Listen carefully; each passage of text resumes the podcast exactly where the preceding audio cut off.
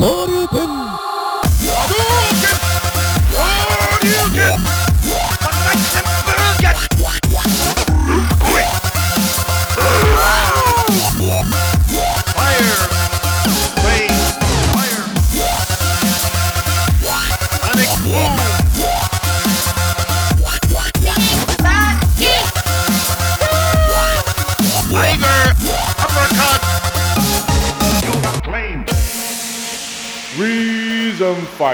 Bonjour à tous et bienvenue pour ce quatrième numéro de Rhythm Fighter.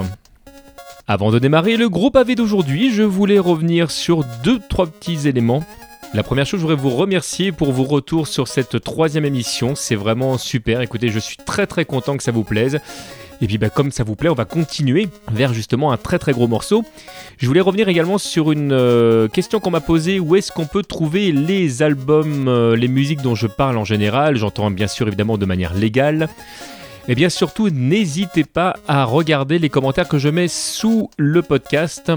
Euh, mais bon, j'essaierai de, trouver le temps au sein du podcast de vous parler où trouver, euh, trouver ces morceaux. Ça vous évitera éventuellement euh, de chercher. Ceci dit, vous avez les références exactes sur la page de Rhythm Fighter sur tmdjc.com. N'hésitez surtout pas à la consulter. Vous allez trouver tout ce qui est nécessaire pour pouvoir acquérir les œuvres de Capcom dont je parlais précédemment.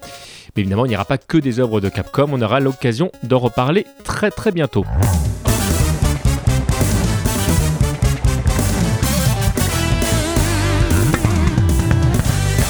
je vous propose de nous diriger deux petites années euh, après 89. Nous sommes en 1991 et Capcom va sortir un jeu comme ça, euh, une suite, tant qu'à faire. Cette suite, bon, je pense que tout le monde a déjà compris de quoi j'allais parler. C'est un gros chapitre dont, j'avais envie de parler depuis super longtemps. Nous allons parler de Street Fighter 2 et ce jeu c'est ni plus ni moins l'an zéro du jeu de combat. Il y a eu un avant et après ce jeu. Alors on va regarder ça en détail. Alors soyons très clairs, quand on parle de Street Fighter 2, on parle évidemment du monument du jeu de combat en général, mais on parle d'un monument du jeu vidéo tout court. À son époque, au même titre que des jeux comme Pong, comme Super Mario Bros, comme Donkey Kong, comme Space Invader, Street Fighter 2 a amené l'industrie vidéoludique à se repenser et à se diriger vers quelque chose d'encore plus grand. Il est bien évident que ce jeu vidéo a amené des personnages emblématiques, a amené des systèmes de jeu, a amené une manière de penser le jeu, mais c'est pas pour ça que nous nous sommes réunis aujourd'hui. Non, non, si aujourd'hui on s'est réunis autour de ce jeu fantastique, c'est aussi parce qu'il a amené des thèmes emblématique. Alors avant de commencer cette émission proprement dite, je vais d'ores et déjà vous faire une annonce. Parce que si je voulais être le plus discret possible pour cette collaboration qui est en train de se jouer, le fait d'entamer le chapitre de Street Fighter 2 m'oblige à vous donner une information. Pour ceux qui me connaissent déjà, vous savez que j'ai un nombre d'informations conséquentes autour de l'univers de Street Fighter 2 et que le découpage que j'avais prévu sur 3 Rhythm Fighter à la suite ne suffirait pas à contenir toutes ces informations, toutes ces perles. Alors on a fait un choix et quand je dis on, je parle de mon poteau Yacine Synapsas et moi. Entre parenthèses, je vous invite fortement à aller écouter ces podcasts, fermez la parenthèse, qui est de vous faire un spécial hors série autour de Street Fighter 2 où on vous prépare plein de surprises et quand je dis plein, c'est plein. Fin de teasing. Ta. Et là, vous pourriez me dire, à juste titre, ok, c'est bien joli ton hors-série, mais du coup, euh, tes prochaines émissions, elles vont parler de quoi?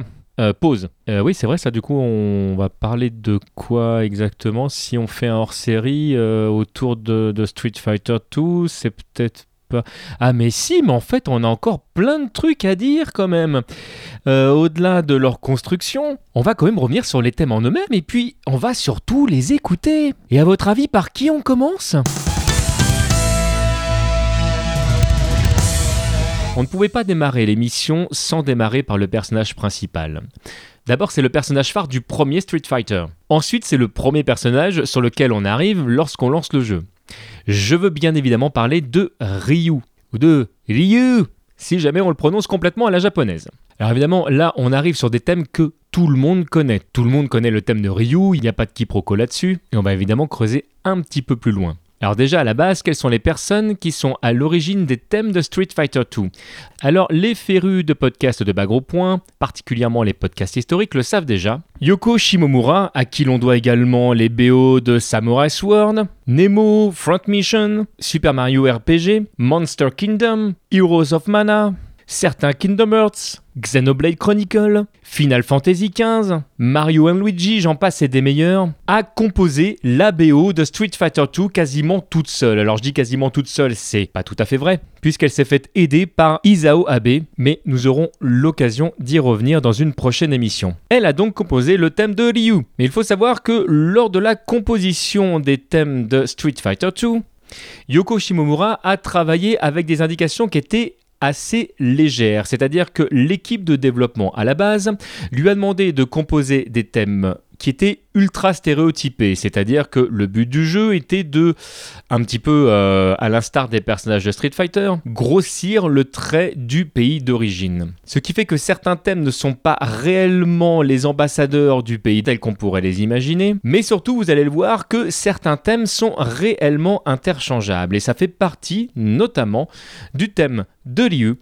Bon, ceci dit, une fois qu'on a fait le rapprochement entre le karatéka japonais et le thème, le thème il est totalement en cohérence avec le personnage, il est héroïque à souhait, il a une mélodie qui est marquante au possible, et les instruments qui sont choisis, même là encore stéréotypés, font quand même référence à certaines sonorités japonaises. Alors évidemment, ce que je suis en train de vous dire est à entendre avec des guillemets puisque c'est un Français qui vous le dit, un Français qui a une vue du Japon, euh, là encore totalement filtrée, parce que j'ai pu en voir euh, au cours de toutes mes années de pratique de jeux vidéo, euh, de lecture de manga et de visionnage d'animés. Comme pour notre émission précédente sur Final Fight, le thème que l'on va entendre tout de suite a été écrit pour le CPS, le système sur lequel tournaient les jeux de Capcom à l'époque. Et maintenant qu'on a bien blablaté, qu'on a bien tourné autour du pot, je vous propose que bah, qu'on l'écoute ce thème.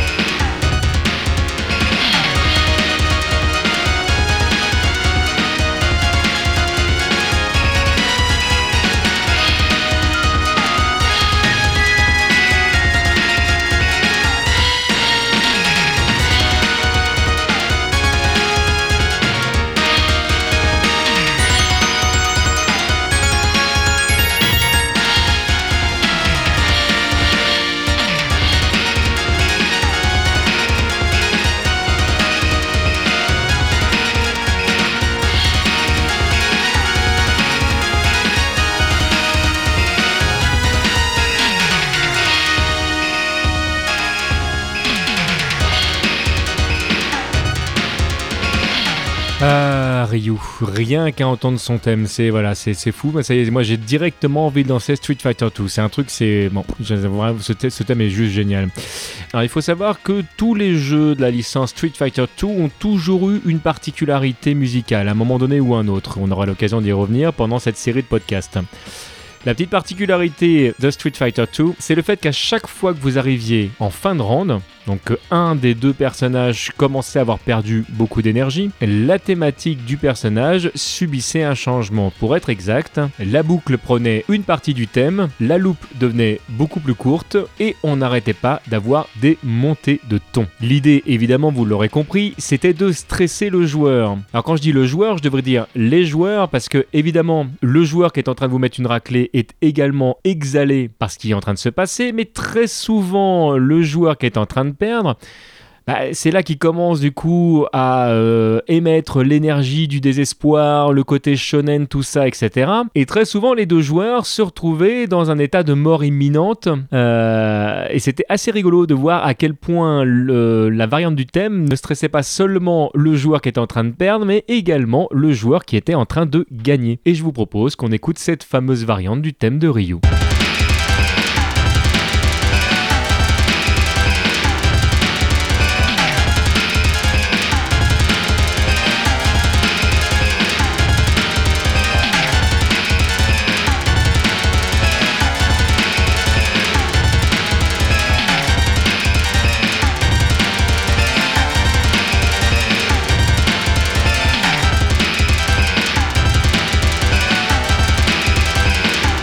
Alors je vais peut-être faire hurler les puristes, mais les thèmes de Street Fighter 2, je les ai découverts via la Super Nintendo, qui a euh, des thèmes qui sont euh, sensiblement différents et que pour le coup je trouve plus chaleureux. Pour cette émission, j'ai fait le choix de vous faire écouter les versions originales, mais à l'occasion, je vous invite à faire l'essai d'écouter les versions qui ont été euh, modifiées pour la console de Nintendo, afin de vous faire une petite idée justement sur ces petites différences. Comme pour les précédentes émissions, j'avais envie de vous proposer une version arrangée de ce thème. Alors quand je vous parle d'une version arrangée, à chaque fois il s'agit bien évidemment d'une version jouable. On n'a pas été chercher euh, une composition d'un album spécial, euh, officiel ou non. Je parle bien d'une version sur laquelle vous pouviez jouer à l'époque. Et la version dont je vous parle, c'est Super Street Fighter 2, sorti sur FN Towns, le PC de Fujitsu, le 28 octobre 1994. Alors juste pour information, cette version n'est évidemment sortie qu'au Japon, il a été très difficile pour nous de pouvoir y accéder. En tout cas, il a fallu que j'attende l'an 2000 pour pouvoir accéder à cette version. Ceci dit, ces thèmes, on les a déjà entendus chez nous, mais il aura fallu attendre la compilation Capcom Generation 5 qui est sorti chez nous sous le titre Street Fighter Collection 2 en 98 sur la Saturn de Sega et la PlayStation de Sony. Et j'aimais beaucoup cette version du jeu parce que d'abord c'était la première fois qu'on pouvait réellement jouer aux versions arcade sur une console de salon parce que jusqu'ici euh, les versions les plus proches qu'on pouvait avoir étaient quand même celles de la Super Nintendo. Ensuite dans un deuxième temps il y avait plein de trucs à débloquer comme euh, les thèmes des personnages en version d'origine ou en version réorchestrée. On avait également la possibilité de voir des images où on avait également des tips pour pouvoir jouer le mieux possible à ce jeu qui a inventé le terme versus fighting.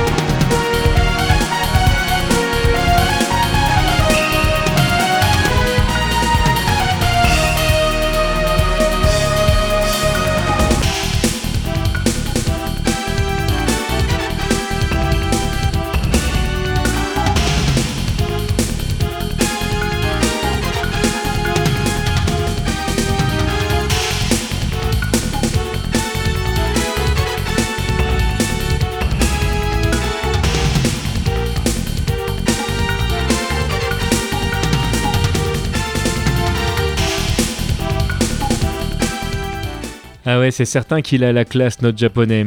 Mais il n'était pas tout seul euh, au Japon. Non, non, non, non, non.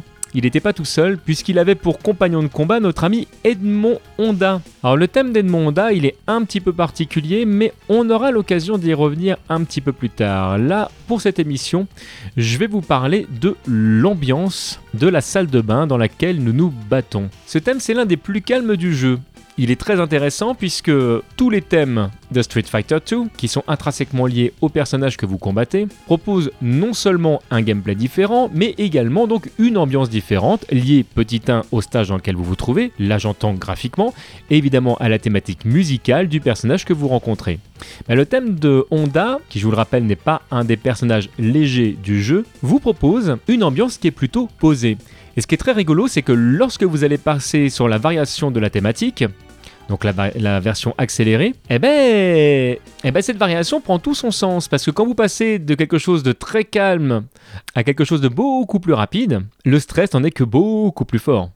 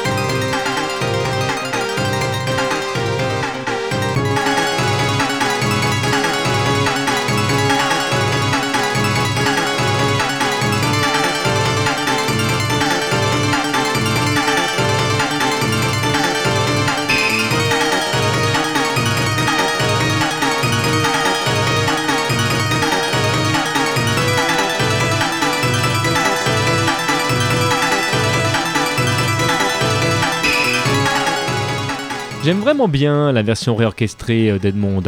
La warp lancinante qui a été rajoutée derrière vous place là encore dans une ambiance qui, je trouve, est particulièrement calme, sereine. Et pourtant, lorsque vous prenez une baffe du sumo japonais, euh, vous êtes ni l'un ni l'autre. Hein. Honda, c'est pas un personnage qui a un saut qui est aussi efficace que les personnages plus aériens. C'est pas un personnage qui est super rapide et pour autant, il a plusieurs coups qui vont lui permettre une accélération assez conséquente. Ce qui fait qu'on se retrouve avec un personnage qui arrête pas de changer de comportement. Et il est clair que, bon, c'est le cas de tous les personnages, mais Honda peut vraiment se jouer de, manière radicalement différente. C'est un personnage qui peut passer son temps à camper, comme c'est un personnage qui peut se jouer de manière beaucoup plus agressive. Et entre les deux, on a une palette de subtilité qui est assez incroyable. Et ben, je trouve que ce thème réorchestré rend hommage à la personnalité du Sumotori.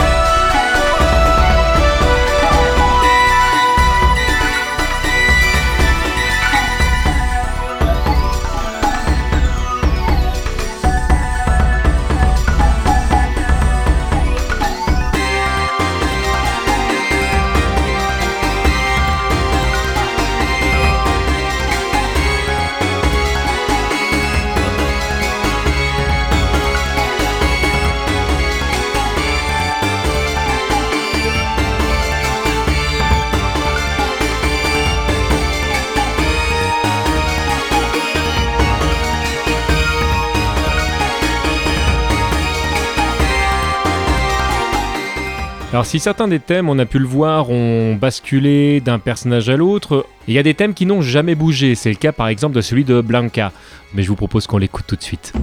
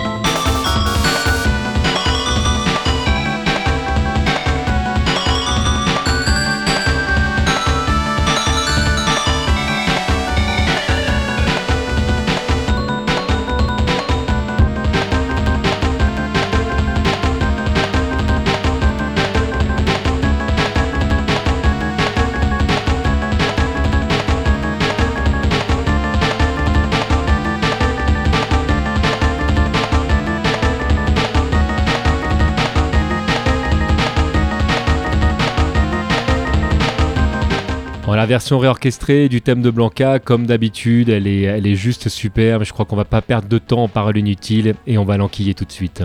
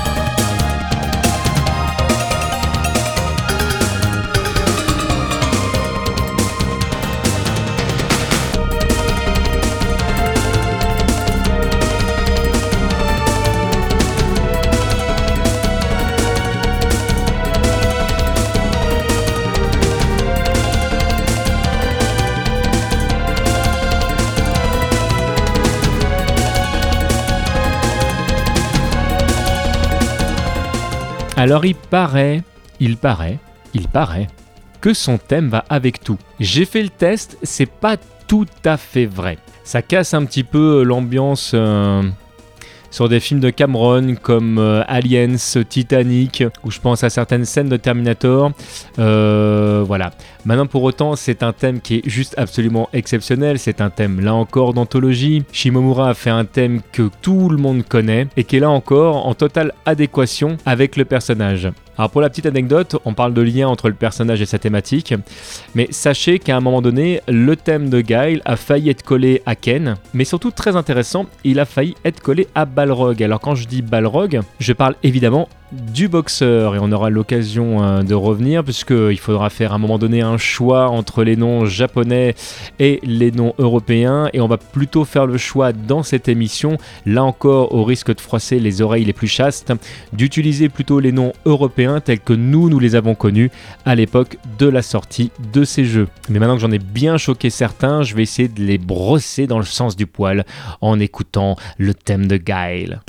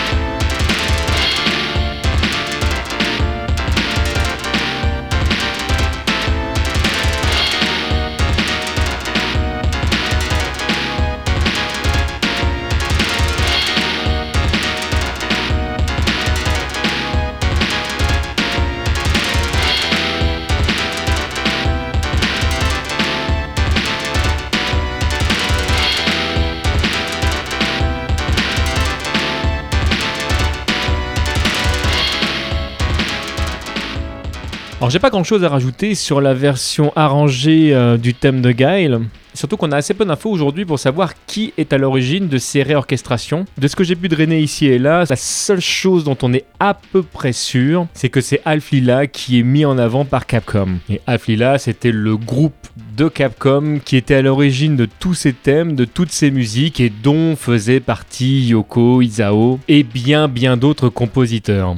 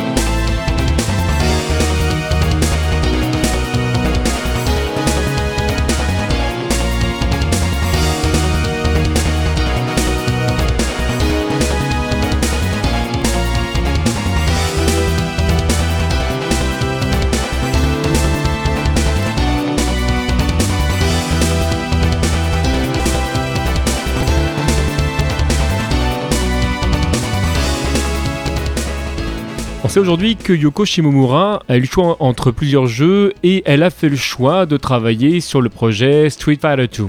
Lorsque l'équipe du développement de jeu a proposé une liste de personnages euh, avec des thèmes qui étaient plus ou moins liés au pays, elle a eu l'idée de, faire quelque chose d'un petit peu plus euh, amusant, de quelque chose de plus stéréotypé, c'est-à-dire de grossir le trait. Euh, elle savait que concrètement en Inde, les instruments n'étaient pas exactement cela, mais qu'on pouvait tirer la corde, euh, on allait jouer sur tel ou tel instrument. Et, et finalement, elle a créé un univers très proche des stéréotypes des personnages, qui eux-mêmes sont déjà presque des personnages de dessin animé, tellement les traits sont grossiers. Et ce mélange tellement particulier va leur permettre de réaliser l'un des plus beaux mariages entre un personnage et sa thématique musicale, si bien que encore aujourd'hui, on les connaît par cœur, on se surprend à les fredonner, on les reconnaît quand il y a un sample qui est utilisé dans tel ou tel remix. Bref, le triptyque avatar, gameplay, musique vit totalement en osmose. Voilà les amis, c'était le quatrième épisode de Rhythm Fighter et je suis très content d'avoir entamé ce chapitre parce que voilà, euh, moi j'ai eu un avant et un après Street Fighter 2, clairement. D'ailleurs si je suis aujourd'hui en train de vous parler, c'est clairement grâce à ce jeu. Si je dois faire le calcul du nombre de personnes que je connais autour de moi qui sont liées à ce jeu, à commencer par l'équipe de Bagro Point par exemple, mon travail chez Gaming Live, les conférences que j'ai pu commettre au Stunfest, tout ça pour moi c'est entièrement lié à Street Fighter 2. C'est un jeu qui a complètement révolutionné ma vie, qui a révolutionné ma manière de, penser, de voir les œuvres en général, qui m'a poussé à me documenter, à creuser l'histoire et puis ça m'a ouvert énormément de portes.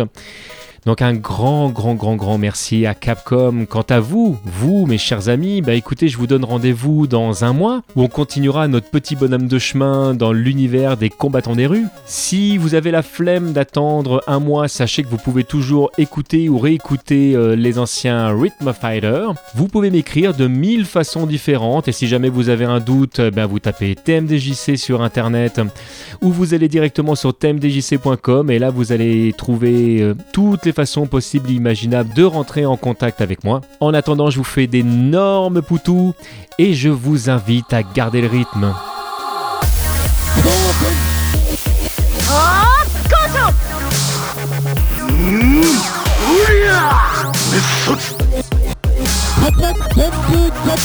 新竜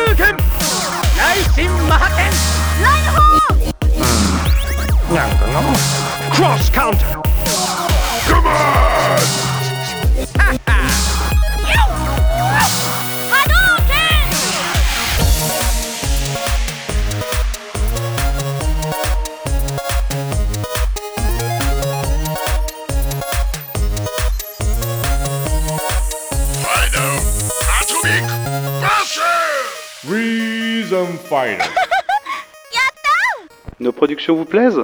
Vous avez envie de nous laisser un pourboire et retrouver du contenu exclusif? Alors rendez-vous sur premium.tmdjc.com. TMDJC.com